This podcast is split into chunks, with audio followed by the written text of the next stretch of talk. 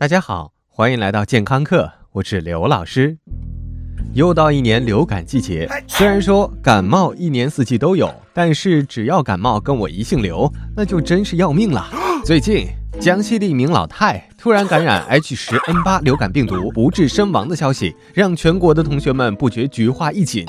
这流感病毒的更新速度可比苹果的 iPhone 要快多了。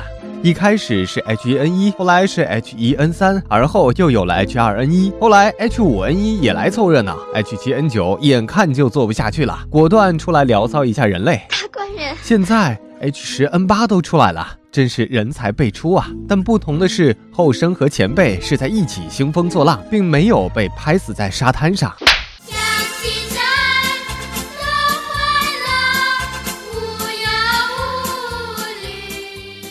当然，流感病毒家族的成员非常多。通常，我们用 H 和 N 这两个字母来给这些丧门星们命名。这两个字母代表流感病毒外面裹着的两种糖蛋白，一种是血凝素即 H，另外一种是神经氨酸酶即 N。裹着这两个糖衣炮弹，就可以堂而皇之的进入人体，大闹天宫了。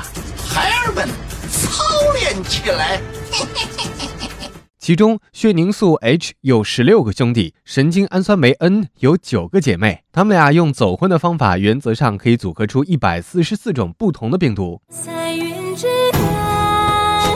当然，其中有一些作为先头部队已经来到我们身边。今年其实最顽皮的一位，应该是上半年的 H7N9，它甚至给我们带来一定的担心。有人会觉得，会不会是 SARS 的续集呢？还好，他们完全是两家人。嗯。不过，正是因为行为方式差别太大，流感病毒兄弟姐妹太多，我们人类就算有三头六臂加哈利波特，也对付不过来，更别说完全消灭，把他们通通关进小瓶子里。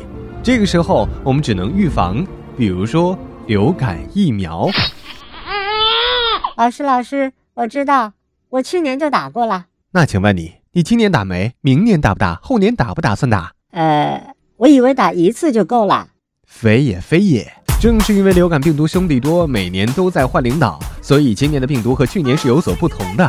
疫苗是通过注射灭活或者减毒病毒，让身体识别病毒表面的特异性抗原，从而达到免疫的作用。而病毒变异也就意味着那些我们已经记住的记号都没有用了，需要重新记个最新的。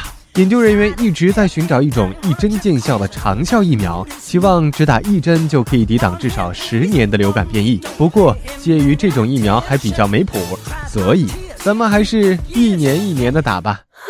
不过，刘老师相信，很多家长之所以犹豫要不要给孩子打疫苗，更担心的是质量问题，而不是连续打两年能不能换个八五折的问题。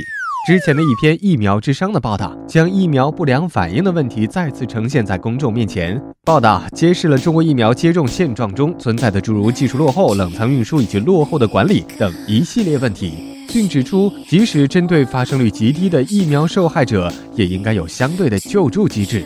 很遗憾，木有。但是，疫苗真的很容易因为一时半会儿的冷藏不到位而变成杀人凶器吗？显然并非如此。其实每种疫苗肯定有一个在非冷藏环境下保证质量的时间极限，几乎每种疫苗都在出厂前要做一颗热稳定性试验，通常是将疫苗放置在二十五和三十七度的环境下，经过不同时间之后观察其质量。目前世界上对温度最敏感的疫苗是脊髓灰质炎的减活疫苗，即便如此。该疫苗也可以在三十七度坚持四十八小时，还可以正常使用。不过，因为缺乏相关的鉴定标准，我们也不知道疫苗在常温中坚持了多久。所以，我们国家的疫苗工作真的还有大量的工作要做。但是，这并不能一棒子打死。毕竟，注射疫苗就像是一根红绳儿，把你和病毒的距离拉远一点，再拉远一点。好的，感谢收听，再会。